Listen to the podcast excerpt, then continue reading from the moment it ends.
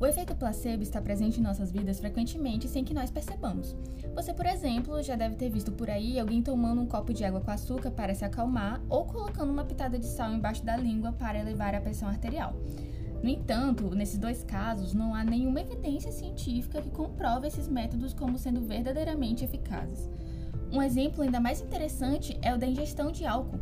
Para algumas pessoas, bebidas alcoólicas podem ter efeito calmante e gerar relaxamento, já para outras, de forma contrária, pode gerar extrema extroversão, agitação ou até mesmo agressividade. Esse segundo exemplo é um pouco misterioso para a ciência, porque a ação biológica do etanol, que é a substância ativa das bebidas alcoólicas, não deveria ser essa. Segundo o cientista e psicólogo Andrew Leck, em termos de propriedades neuroquímicas, o etanol é um sedativo do sistema nervoso central. Logo, ele não deveria causar agitação ou agressividade nas pessoas. Mas então, por que, isso acontece? Nesse episódio, eu, Elizabeth, junto das minhas colegas Gabriele Rosa, Lara Costa e Mihajiri Gavião, iremos falar sobre esta e mais algumas outras questões que envolvem o placebo. Nós somos graduandas do curso de Psicologia pela Unifespa, situado no município de Marabá, e estamos gravando esse episódio em novembro de 2022. Não é novidade que o cérebro humano é muito complexo e é capaz de fazer coisas incríveis, sendo que uma delas é esse fenômeno que damos o nome de placebo.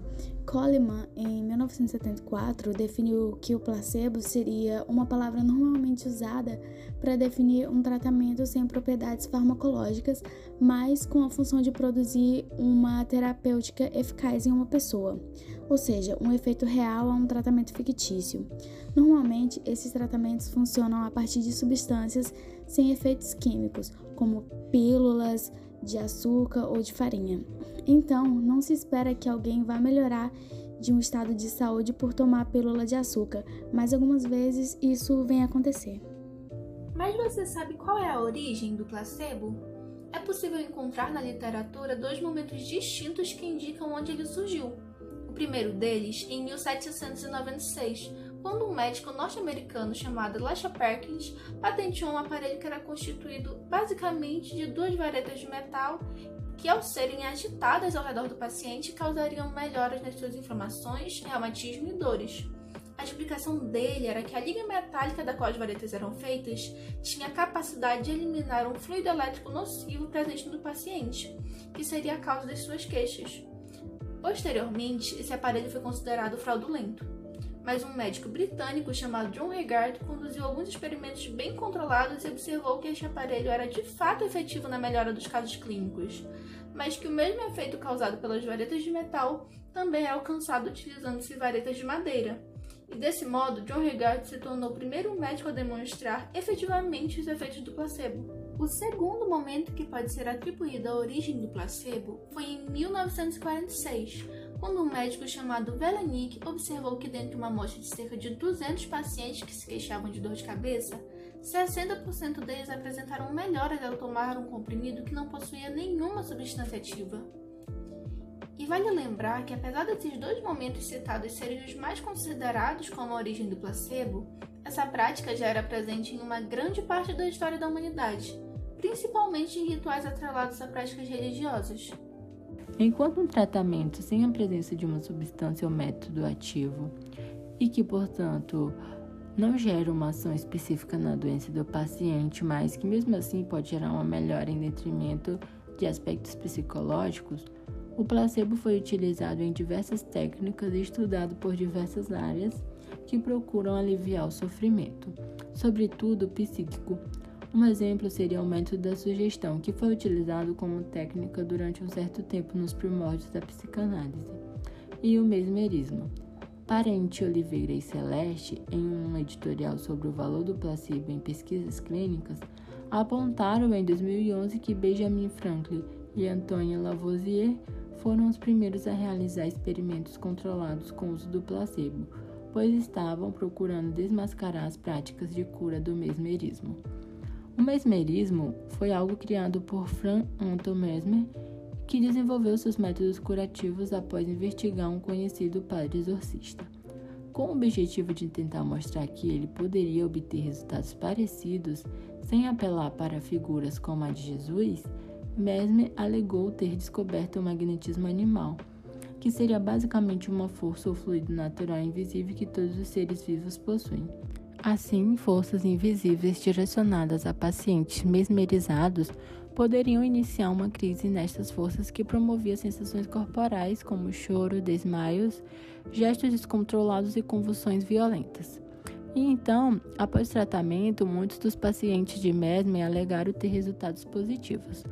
Porém, como a controvérsia a essa forma de tratamento era grande e o rei Luís XVI solicitou uma comissão real para desvendar essa prática, sendo que a pesquisa realizada pela comissão não era sobre a capacidade curativa do magnetismo, mas sobre a real existência dessa verdadeira força física que Mesmer alegava existir, e a comissão concluiu que o fluido de fato não existia e que qualquer efeito terapêutico era resultado da imaginação do indivíduo. E é aí que se faz presente o efeito placebo, pois basicamente estes indivíduos confiavam que algo ia lhe fazer bem, e então surgiam efeitos positivos em decorrência disso. Pereira e Farneta, em 2004, discutiram que há teorias que vão explicar o efeito placebo como decorrente da sugestionabilidade do indivíduo, já que pessoas seriam predispostas a acreditar em coisas de diversas maneiras e a sugestão seria o ato pela qual uma ideia falsa ou não é aceita pelo cérebro. Sendo assim, se o sistema nervoso recebe e classifica uma informação como tranquilizadora ou boa, o organismo tende a reagir de maneira positiva a isso, através de reações psíquicas e orgânicas. É intuitivo pensar que o placebo só funciona caso o paciente não saiba que está tomando um remédio falso. Porém, existe uma prática chamada placebo aberto que prova o contrário. O placebo aberto acontece basicamente quando a pessoa recebe um medicamento ou uma orientação e sabe de forma consciente que aquilo não tem eficácia científica. Porém, após usar, acaba por também sentir melhoras. É curioso que, em alguns casos, a eficácia do placebo aberto chega a ser bem próxima do placebo tradicional, ou placebo fechado. Esse efeito pode ser explicado por aspectos que envolvem crença, sugestão ou até mesmo o condicionamento comportamental citado anteriormente, mas de um modo geral não existe uma explicação muito exata para essa ocorrência. A eficácia do placebo aberto é tão considerável que nos Estados Unidos existe inclusive uma marca de remédios chamada Zibo Relief, que é voltada somente para a comercialização de pílulas de placebo.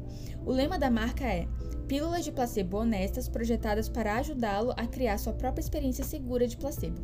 Esse tipo de consumo de placebo é categorizado como um placebo ético, ou como a própria marca diz, um placebo honesto, porque não implica na enganação do paciente para a ocorrência de um efeito terapêutico. Atualmente, o placebo tem uma relevância clínica muito grande e é possível apontar que isso se iniciou com os estudos de Henry Becher, que foi um anestesiologista durante a Segunda Guerra Mundial que observou que civis com feridas pós-operatórias demandavam uma quantidade muito maior de morfina do que os soldados. Isso acontecia porque, para os civis, é, a cirurgia tinha uma conotação muito mais negativa do que para os soldados, já que, fora do contexto de guerra, ser operado implicava em uma desordem socioeconômica ou familiar, enquanto para o soldado isso implicava no afastamento do campo de combate, na segurança hospitalar e o retorno aos seus lares. O maior uso do placebo no âmbito farmacológico atual acontece nos ensaios clínicos duplo cego randomizados, que são testes feitos para averiguar a eficácia de um fármaco. Nesses ensaios, os pacientes são divididos de maneira aleatória em dois grupos, que é um grupo teste e um grupo controle. Para o grupo teste é dado o fármaco e para o grupo controle é dado o placebo, sendo que nem os pacientes nem os médicos sabem qual grupo é qual, por isso a nomenclatura duplo cego. Esse uso do placebo na clínica desencadeia o que é chamado de resposta placebo, que é diferente do efeito placebo. A resposta placebo são todas as respostas que um paciente apresenta após a administração do placebo, e nessas respostas podem estar incluídas situações que não estejam diretamente relacionadas ao placebo em si, como por exemplo a remissão espontânea, que seria o equivalente a uma cura natural, que aconteceria meramente pelo término do ciclo da enfermidade em questão.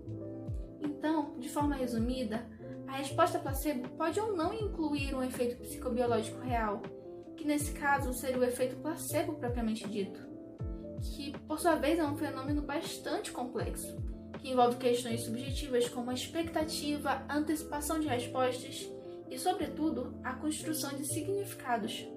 Estudos como o de Casp e Butz em 2002 e o de Lakoff em 2007 apontam que toda relação terapêutica gera, de certa forma, um efeito placebo. E a própria participação no ensaio clínico também pode ter efeitos terapêuticos.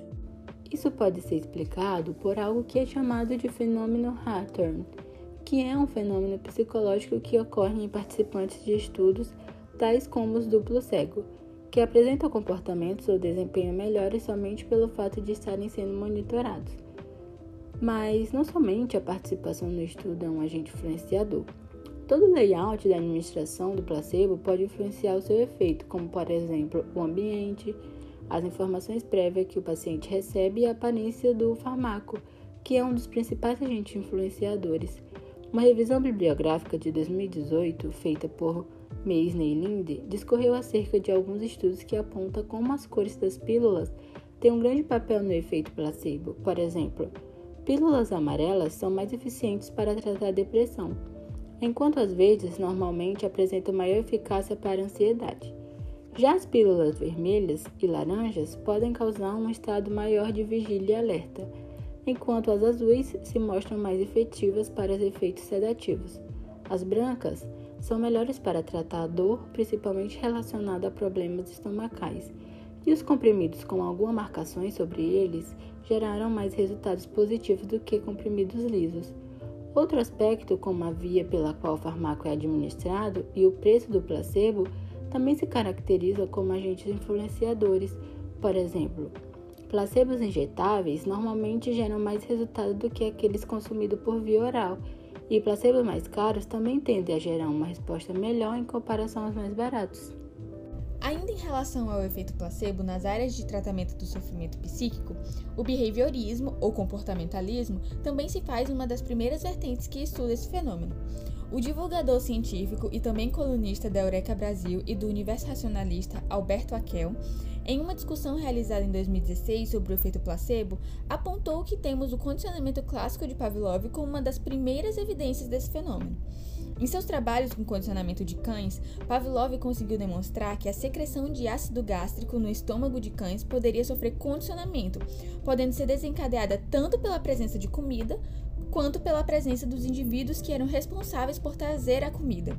Então, por exemplo, os cães poderiam desencadear uma salivação apenas observando uma pessoa condicionada. Pavlov, ainda usando alguns sons de apito, conseguiu demonstrar uma resposta fisiológica direta por parte dos cães, e isso acabou sendo muito importante, já que demonstrou que essas reações fisiológicas podem ser condicionadas, e esse é um dos princípios mais básicos quando se fala de placebo. Além dos efeitos positivos citados, também é possível que o placebo gere efeitos negativos, como por exemplo o efeito nocebo. De acordo com o Dr. Saulo Nardi, neurologista, e a doutora Maria Fernanda, psiquiatra, o efeito nocebo é o oposto direto ao efeito placebo, já que nele acontecem efeitos fisiológicos negativos causados por um falso remédio, ou seja, efeitos colaterais, que não deveriam acontecer já que não há uma substância ativa, mas as pessoas acabam por sentir mesmo assim já que as expectativas negativas sobre um medicamento ou tratamento podem levar ao desconforto real. O interessante é que esse efeito pode ocorrer até mesmo com fármacos que têm a substância ativa, por exemplo, quando uma pessoa, após ler a bula do medicamento, começa a sentir os efeitos colaterais citados nela. Uma curiosidade interessante é que nos Estados Unidos os placebos injetáveis são mais eficientes do que as pílulas, enquanto na Europa é o contrário. Então, de maneira geral, a gente pode afirmar que, devido ao aumento da confiança na tecnologia, nos médicos e nas propagandas laboratoriais e de remédios, a eficácia do placebo aumentou no mundo todo. E em alguns lugares em que esses aspectos são mais fortes, o efeito do placebo também tende a ser maior, como é o exemplo dos Estados Unidos. E esse efeito placebo também pode ser potencializado quando ocorre uma troca de informações entre os pacientes socialização que é muito facilitada por meio da internet. Tudo isso nos indica que a nossa visão sobre os medicamentos pode determinar o funcionamento deles. Mas além dessa percepção particular, aspectos sociais e culturais também podem ser grandes condicionadores da eficácia desses fármacos. Um exemplo disso se dá pelo fato de que o efeito placebo vem aumentando ao longo dos últimos anos em alguns locais. Em uma pesquisa coordenada por Geoffrey Muggle da Universidade de Michigan em Montreal, foram analisados dados de 80 testes de medicamentos para dor neuropática e foi descoberto que nos Estados Unidos a tendência de melhora em decorrência do efeito placebo era maior. E uma possível explicação para essa ocorrência pode ser o fato de que a publicidade de medicamentos nos Estados Unidos, por ser feita de forma massiva, acaba gerando um aumento na expectativa das pessoas sobre o funcionamento do medicamento. E como esse tipo de publicidade mais severa não ocorre na maioria dos países, e em muitos deles existem inclusive regulamentações em relação a isso, o placebo não se faz tão efetivo quanto nos Estados Unidos. Uma outra coisa que precisa ficar clara quando se fala em efeito placebo é que receber um tratamento falso ou tomar um remédio composto por farinha não vai eliminar ou reduzir o tumor de uma pessoa, ou diminuir o seu colesterol, por exemplo. Isso acontece porque os placebos atuam nos sintomas que são modulados pelo cérebro, como a percepção da dor ou a sensação de bem-estar. É por isso que eles fazem as pessoas se sentirem melhor e parecem ser úteis em condições de estresse só que isso não significa que os placebos possuem por si só a capacidade de curar totalmente os indivíduos com estas determinadas condições. No tratamento com placebo, a expectativa do tratamento por si só acaba influenciando na sensação de bem-estar e na percepção da dor, e por isso o efeito placebo é uma das razões associada à aparente melhora de pessoas que passam por tratamento sem comprovação científica. Sentir-se melhor nem sempre vai significar uma melhora genuína na saúde.